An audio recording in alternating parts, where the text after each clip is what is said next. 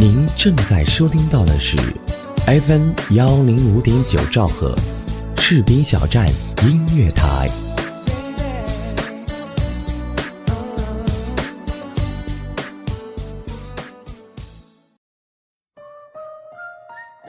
想要像你一样美丽，想要和你一起呼吸。呼吸感谢地心引力，让我爱上你。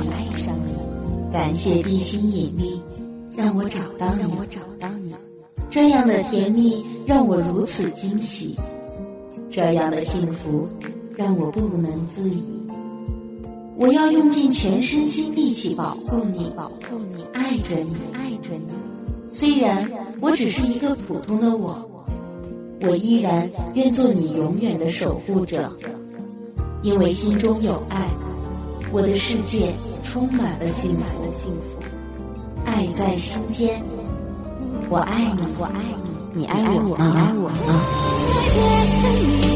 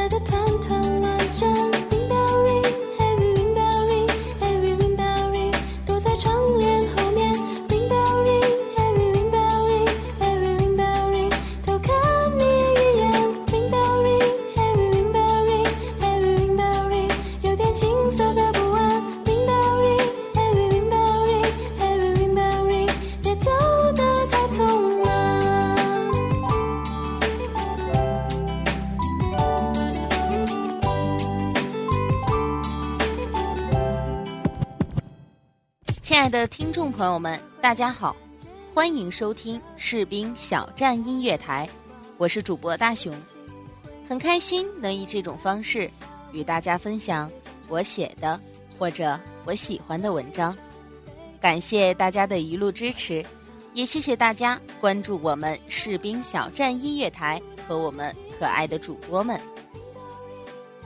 如果你有兴趣。也可以加入我们士兵小站的大家庭中来。我们士兵小站音乐台现面向全国招贤纳士，我们需要的人才方面有主播、后期、编导、宣传。心动不如行动，快快加入我们的电台招聘群吧！电台招聘群号是二七七零七二零零三，二七七零七二零零三。也可以加入二七七零七二九一零二七七零七二九一零听友互动群，与我们互动分享你的快乐。当然，如果你对我的文章或者录音有什么意见或者建议，也可以加入大熊的粉丝群，大熊的任意门，群号是三四六五五五二零三三四六五五五二零三。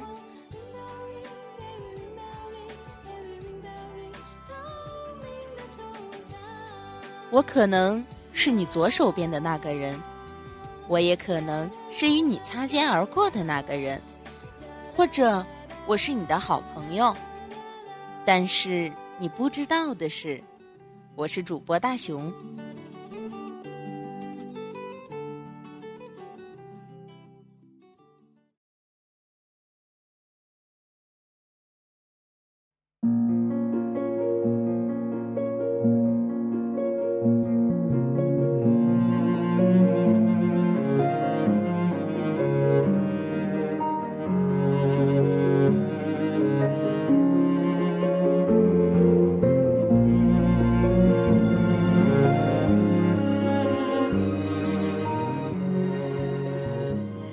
亲爱的听众朋友们，又到了一年北方同学嘚瑟，南方同学哆嗦的季节了。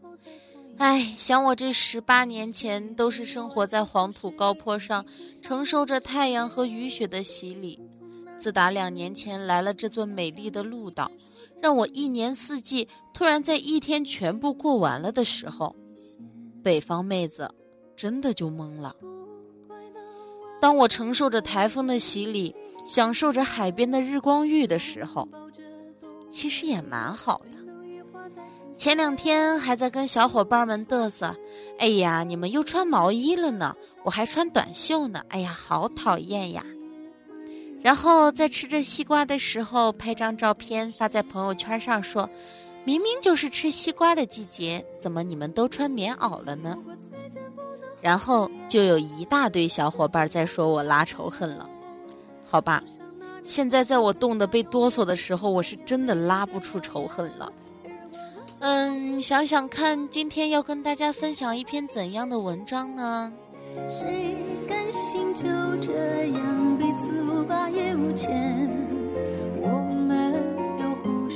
今天要跟大家分享的文章呢，是灰姑娘的文章，《滑翔伞》。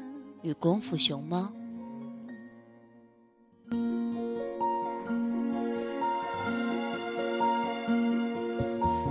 似乎每个人在这个世界上，为了活出所谓的自我，都有点不要的东西。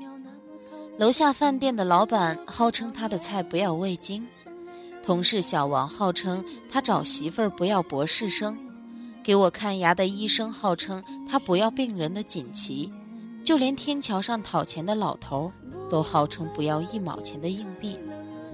谈文化的不能要钱，做传销的不能要脸，搞娱乐的不能要节操，玩极限运动的不能要命。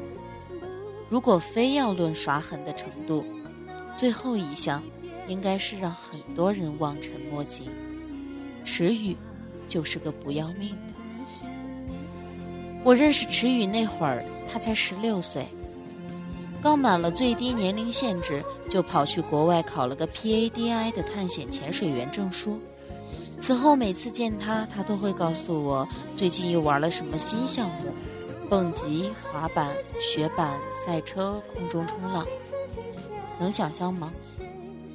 闺蜜之间的下午茶定在风景优美的海边餐厅，远处是蓝天碧海，白云朵朵。我优雅地把果酱抹在刚烤好的面包上，试图送进嘴里。就在不远处，白花花的一坨嗖地飞起，几秒钟后又砰的一声落入海中，砸出巨大的水花。别紧张，面包不会掉。等我把食物干掉大半，池宇一边擦着湿漉漉的头发走过来，一边伸手抢我刚涂好果酱的面包。顺便笑眯眯地问我：“怎么样？刚刚悬崖跳水的姿态优美吗？谁这辈子没几个奇怪的朋友呢？有的朋友让你受益，有的朋友让你受骗，还有些朋友让你受惊。幸好，池宇只是最后一种，我挺知足。过年的时候，我听池宇他妈说。”他辞了之前导游的工作，去做了滑翔伞教练，这并不意外。他换过的户外工作不计其数，谁知这次老太太不干了，拉着我和我妈鼻涕一把泪一把，哭诉着问：“这可怎么办？这工作太危险了，在天上飞可怎么了得？”我劝老太太。以前不都是在天上飞吗？蹦极多吓人啊！他当工作人员那会儿，天天蹦，还有滑板，参加比赛那都是飞起又落下的，看着就捏把冷汗。他不是好好回来，还拿了一大笔奖金。老太太擦着眼泪，那能一样吗？那些都是在天上一下子，这个可是一直在天上。感情老太太看问题相当成熟，只以时间长短论英雄。我换了个角度，阿姨，您得往好处想，滑翔伞教练工资高。谁图他赚那俩钱儿？老太太眼睛瞪了起来。这工作有利于身心健康。我绞尽脑汁狡辩，老太太呵呵冷笑：“飞再高吸的也都是雾霾。”我无言以对。忽然想起一个百战不殆的优势，阿姨，据说玩滑翔伞的都是年轻帅哥。老太太目光骤然一亮：“真的？”我用力点头。眼看着老太太露出满意的微笑，总算松了一口气。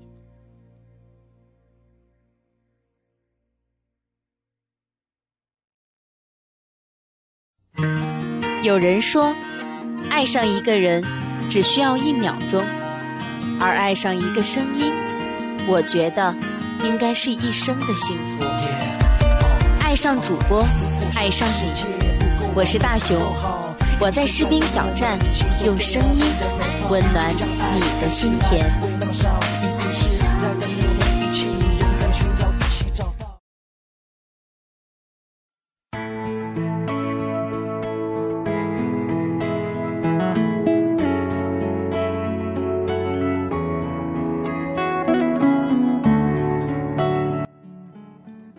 池雨是正宗的剩女，三十大几还没有固定的男朋友，老太太急得要命，天天催。有一次，我听到池雨特憧憬地跟老太太描述：“妈，我跟您讲啊，其实我也特希望结婚要小孩。你想想，到时候我就在飞机上分娩，抱着我家娃儿一起跳伞，唰。”天高海阔，一览众山小。这证明什么？证明了我娃从出生就有眼界、长见识，绝对全世界独一份儿。从那以后，我再没听过老太太去催婚，倒是经常跑我们这儿几个来唠叨。有好的就给他介绍，万一将来他真要在飞机上生了，你们一定别管他死活，把孩子给我抢下来。我说池宇啊，我突然发现你这个工作特别好，能来玩这个的都经济条件优越，身体素质佳，生活状态健康，在很大程度上自动筛出了那些混夜店、身体垮掉的土豪大叔。最重要的是，一半都是帅哥。你好歹也算是个美女，这画面不要太泰坦尼克啊！想想两个人在高空孤独而又亲密的依偎在一起，白云悠悠，青山依旧，可以这样、那样、这样、那样，在你的心上自由的飞翔。池宇一副懒得理我的表情，下巴点了点不远处。我顺着他的目光看过去，正对上一个刚刚交了钱，冲着池宇呵呵笑着走过来的胖子。说是胖子有点保守，目测一米七五的个头，大概两百多斤，每走一步，浑身的肥肉都随着月亮之上的节奏一起颤颤巍巍的摇摆。我忍不住打了个冷战，这哥们儿简直就是一只功夫熊猫。池宇面无表情，上了天以后只有熊猫，没有功夫。那天我也飞了一把。帅气的男教练带着我在天上兜了差不多二十多分钟的风，然后轮到池宇陪着功夫熊猫飞。他们俩刚飞起来，我就领悟了只有熊猫的精髓。胖子快要吓成一个神经病，自始至终气运丹田的啊啊啊啊啊尖叫。我们只看到空中一坨巨大的肉在不停的疯狂抖动，尖叫了五分钟，就迅速落地了。确切的说，是坠地。我离他们几百米远，都能听到池宇几乎破音的咆哮：“记住要领，用你肌肉最发达的地方着陆，着陆！哎，你着陆，你倒是着陆啊！”咚！天空一声巨响，熊猫闪亮登场。两个人把沙滩差点砸出一个矿洞，如胶似漆的抱在一起，滚了十几圈儿。池宇晕头胀脑的爬起来，我跑过去扶他，他指着胖子，话都说不利索了。我不是让你用肌肉最发达的地方着陆吗？胖子一脸懵懂与羞愧。不是我，我我我浑身都挺柔弱的，到底是是哪里呀？我和池宇被他气得异口同声：“屁股啊！”我们都不太喜欢胖子，但不妙的是，胖子经此一摔，居然彻底的迷上了滑翔伞，天天来飞，还专门找池宇做他的教练，理由是他是个胖子，得找个最瘦的教练，这样整体分量会轻一点，能在天上多飞一阵子。我安慰他，只有顾客挑教练的份。没有教练嫌顾客的理，老天爷这是看你五行缺肉，特意给你补补。池宇相当郁闷，就他那身材，配只蚂蚁也只能坚持五分钟。我拍拍他，凡事要往好处想，别人二十分钟才能赚一单钱，你五分钟一单，多爽快！池宇咂巴了几下嘴，终于回过味来，挥起粉拳就向我砸来。正说笑着，胖子从远处哒哒的跑过来，乐呵呵的不耻下问：“池老师啊，一会儿我想在空中拍照，怎么拍出全画幅的效果啊？”虽然郁闷，池宇还是认真教导：“你把两条腿向前抬起来，分开，相机从两腿间拍摄，这样的角度最好。”啊！胖子突然跳起来，一惊一乍，又吓了我们一跳。我懂了。他一副醍醐灌顶的表情，大声宣布：“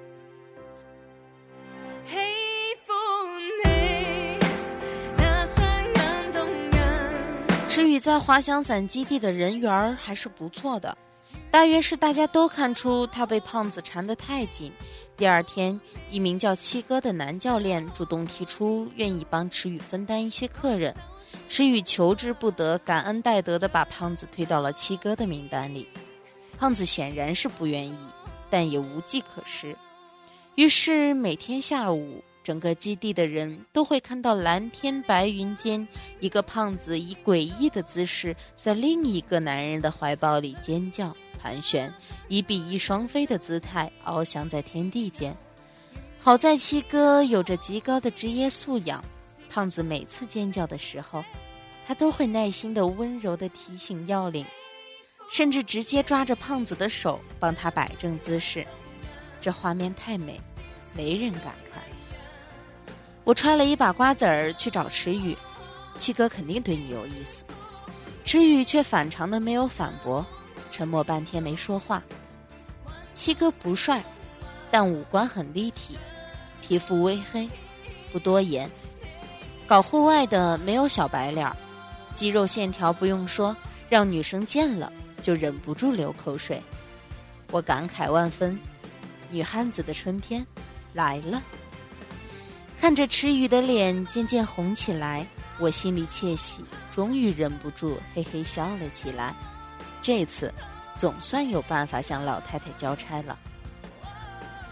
事情发展的很顺利，两个人确立关系只用了不到一个月的时间。七哥第一次拥着池宇奔向崖边，一步迈出，伞花炸开的瞬间，漫山遍野全是我们的口号声和叫好声，加上延缓了几秒的嗡嗡回响，仿佛一曲嗨至巅峰的摇滚乐章，到处都是此起彼伏的浪漫余韵。池宇说：“他从来没有觉得时间这么短暂过。”虽然飞了二十多分钟，却觉得只过了二十秒。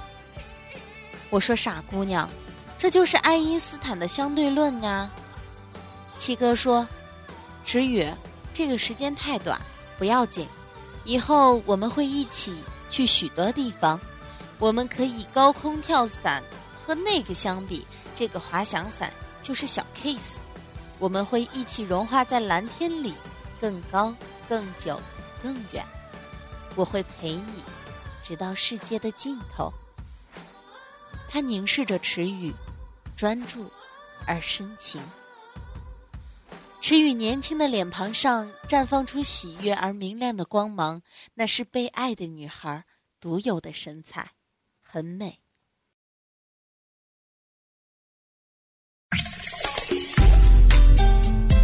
耳朵们，你们好吗？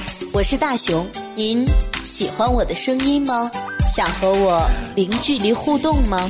您可以通过以下方式找到我哦。QQ 群搜索“大熊的任意门”，群号是三四六五五五二零三三四六五五五二零三。新浪微博 NG 大熊。当然，也欢迎您加入士兵小站听友互动群二七七零七二九一零二七七零七二九一零，还等什么呢？我在用心等着你哦。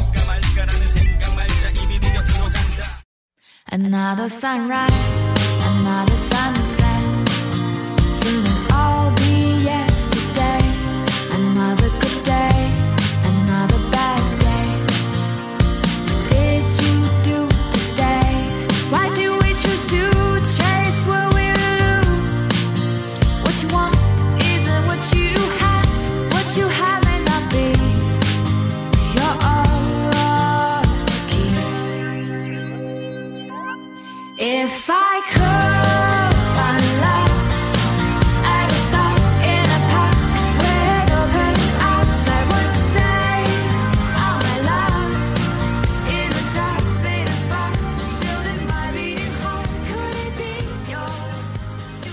旁拼命鼓掌，莫名其妙想起池宇刚换工作时曾说着要抱孩子跳伞的玩笑，忽然打了个小小的冷战。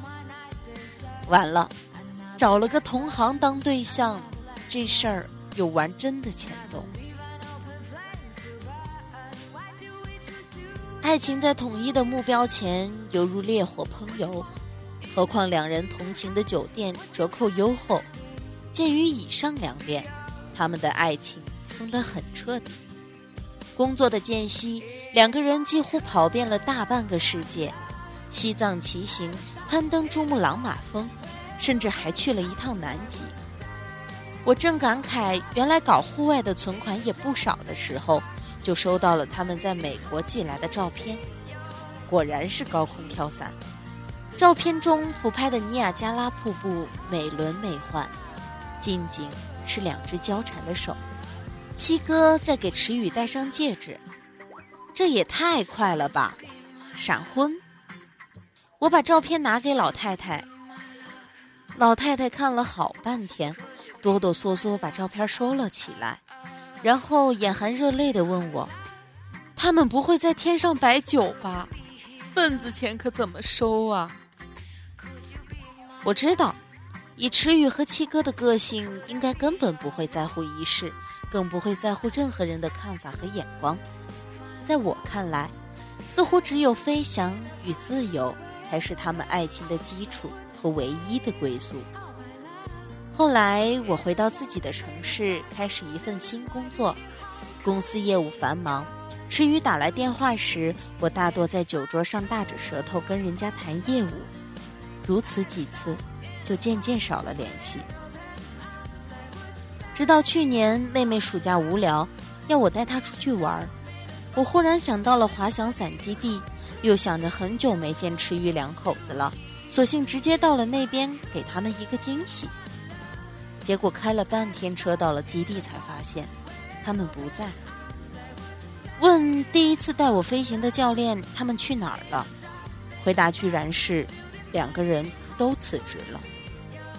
我惊讶之余，忍不住开玩笑：“不会真的双双去当高空跳伞教练的吧？”教练手脚麻利的帮我扣上伞包：“不会的，以后应该安稳过日子了。”我根本不信，怎么可能不玩这些？还不如要他们俩去死。他绕到我身后，推着我奔跑，我感受着熟悉的风擦过脸庞的感觉。奋力大步向前冲去，飞起来的一刹那，他在身后大吼出声：“你知道去死是什么意思吗？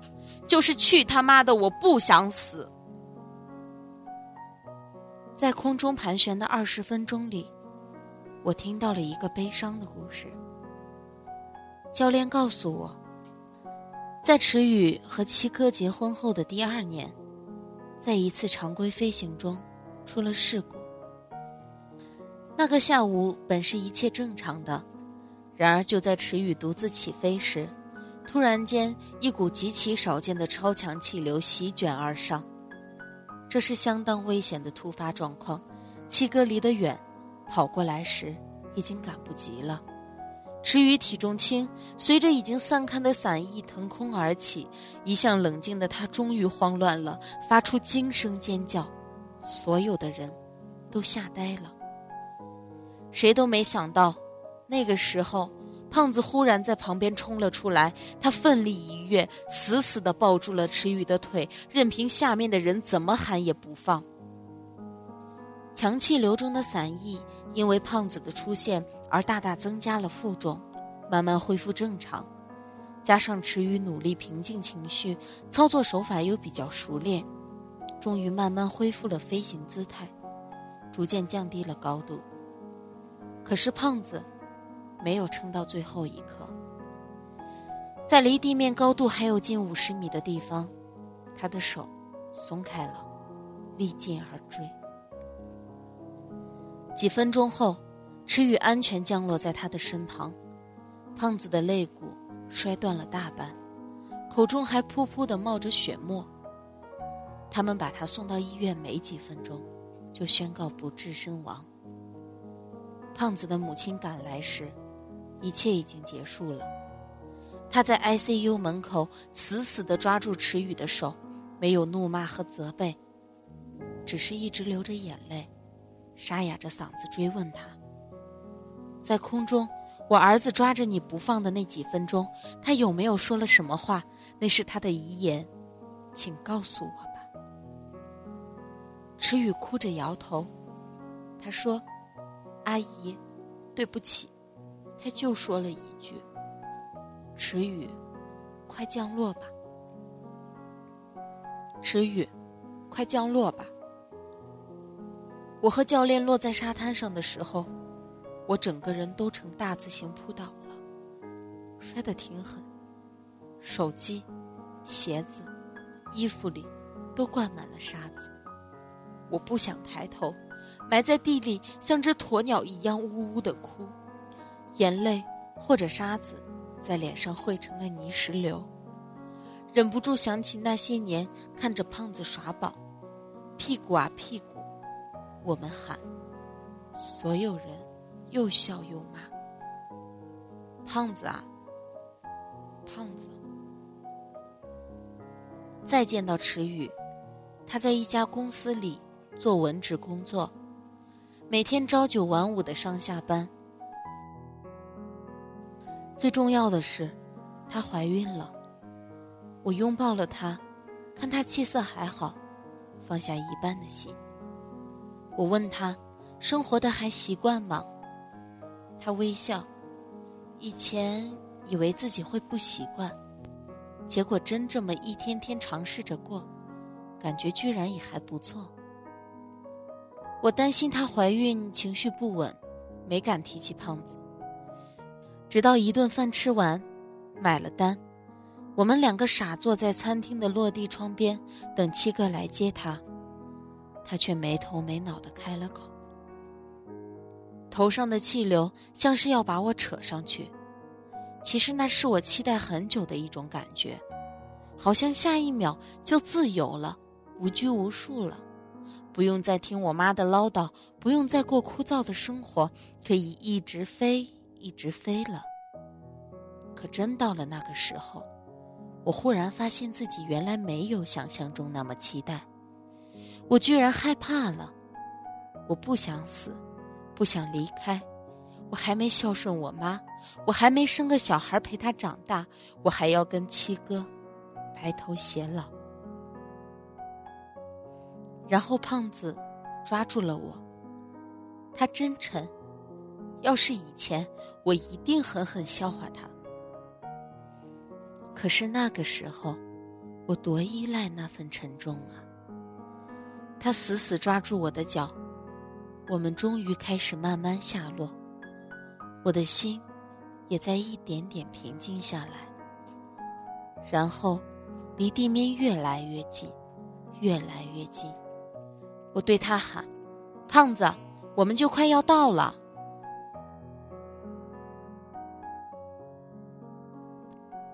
他的话音戛然而止。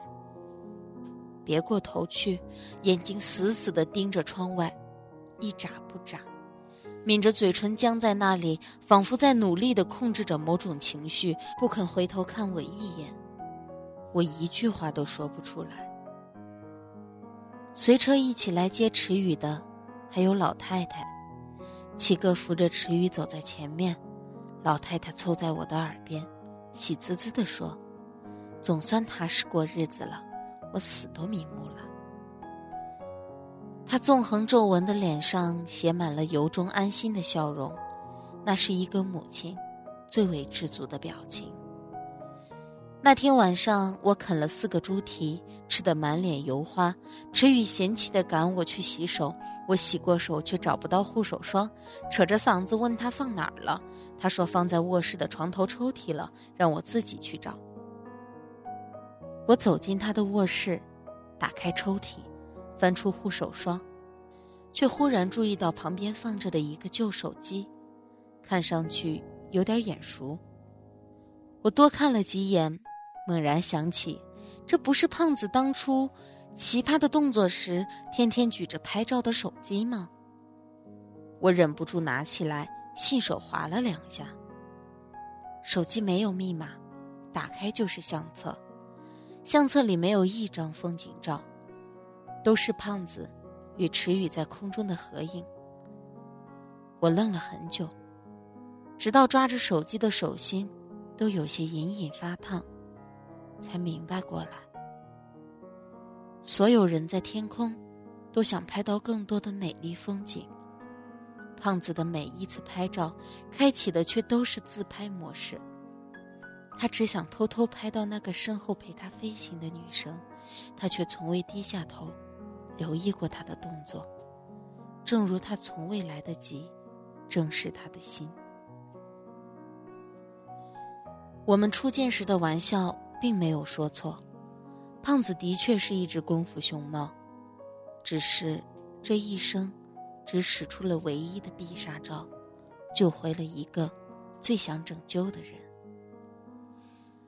爱是那么沉重，又轻似尘埃，都化成最后的一句话：“池宇啊，快降落吧。”我仿佛听到胖子喃喃地说。我抬起头，透过卧室的门看出去，池宇窝在沙发上，笑着靠在七哥的肩膀上，轻抚着自己高高凸起的肚子。老太太在一旁削着水果。跟七哥轻声的聊着什么，温暖的灯光洒在他们的身上，涌出柔和的晕影。这应该是胖子最希望看到的画面吧？我想，我们曾在高高的天空中，被风吹乱了头发，却找不到回程的轨道。然而，总会有那么一个人，他甘于成为那个沉重而死板的负担。带你下坠，带你回归。如鸿鹄化为燕雀，收起翩然意，落足凡世间，从此学会做一个安心的傻瓜。什么是幸福啊，亲爱的朋友？你爱的人飞越天涯，爱你的人等你回家。身在他乡。志在远方，你的爱让我坚强。歌声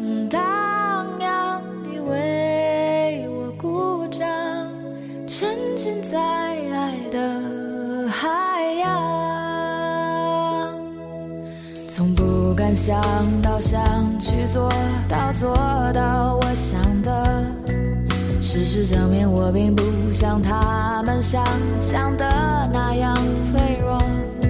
我只是需要一盏灯，一架钢琴，一支麦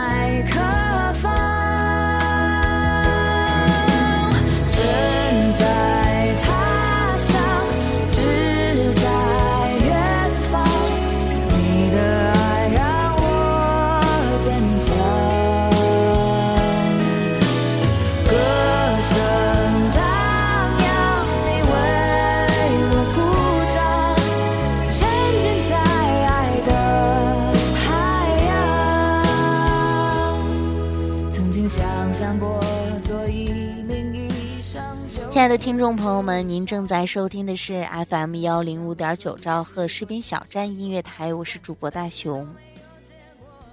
其实最近两期节目，嗯，都是我在别的网站上看到的比较触动我自己心灵的文章吧。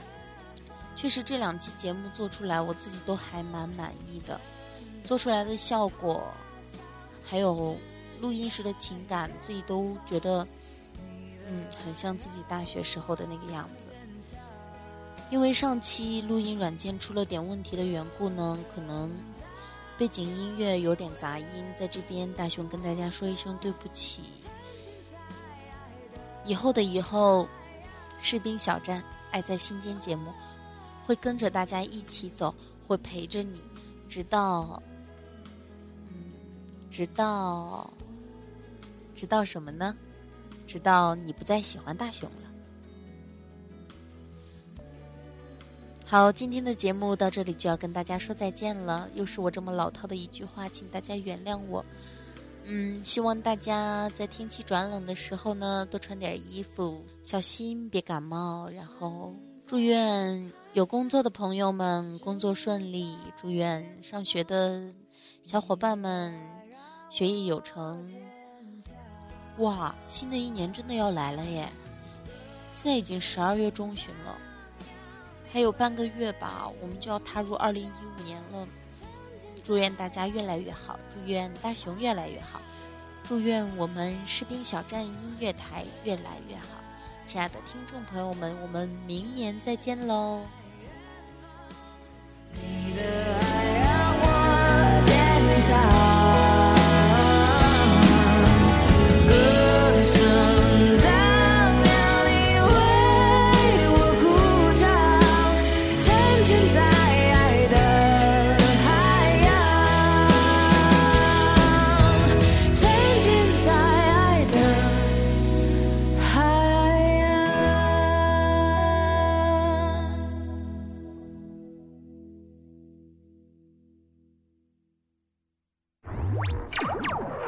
小站现已覆盖酷狗有声、豆瓣小站、荔枝 FM、蜻蜓 FM、优听 FM、爱听 FM、百度乐播、喜马拉雅、网易云音乐、土豆视频、优酷视频、新浪视频、搜狐视频、腾讯视频、虾米音乐、多米音乐。士兵小站互动平台：百度贴吧、新浪微博。腾讯微博、网易微博、搜狐微博、开心网、人人网、校园网、士兵小站 QQ 交流群：二七七零七二九幺零。